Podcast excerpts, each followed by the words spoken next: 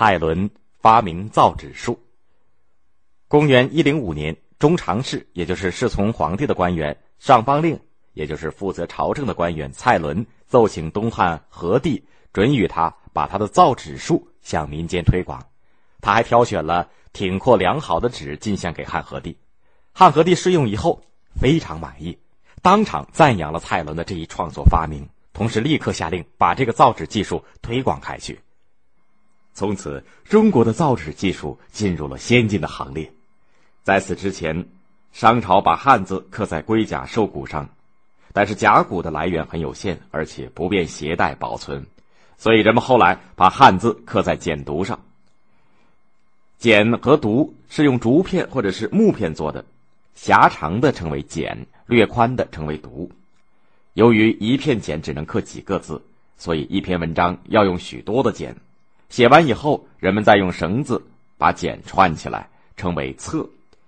虽然做简牍的材料遍地都是，但是它们也太笨重了。据说秦始皇每天批阅用简牍写的奏折重达一担，大概是五十斤左右。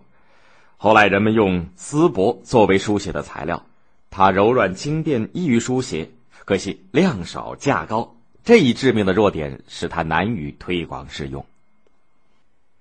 在京城洛阳的皇帝宫里当官的蔡伦，当时就是主管监造皇宫当中用的各种的器物。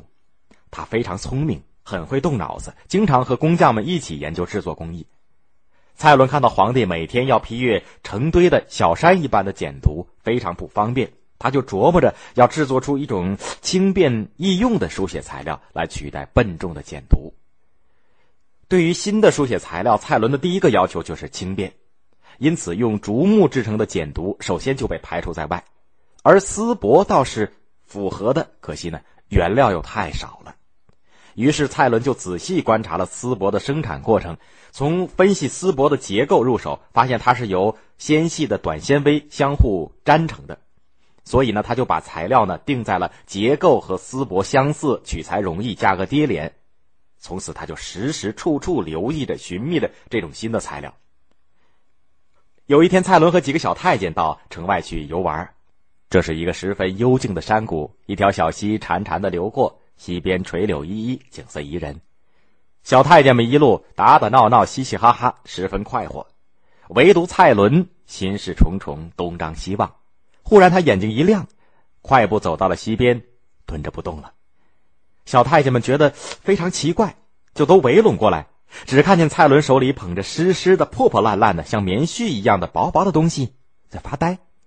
一个小太监忍不住说：“我还以为是什么好东西呢，原来是这破玩意儿，快扔了吧！”蔡伦却仿佛什么也没有听见，仍然痴痴的捧着。那个小太监一个箭步走过去，抓起那棉絮一样的东西就往水里扔。蔡伦突然醒过来似的，紧紧的抓着不放，嘴里喃喃的说：“找到了。”找到了，小太监们都糊涂了。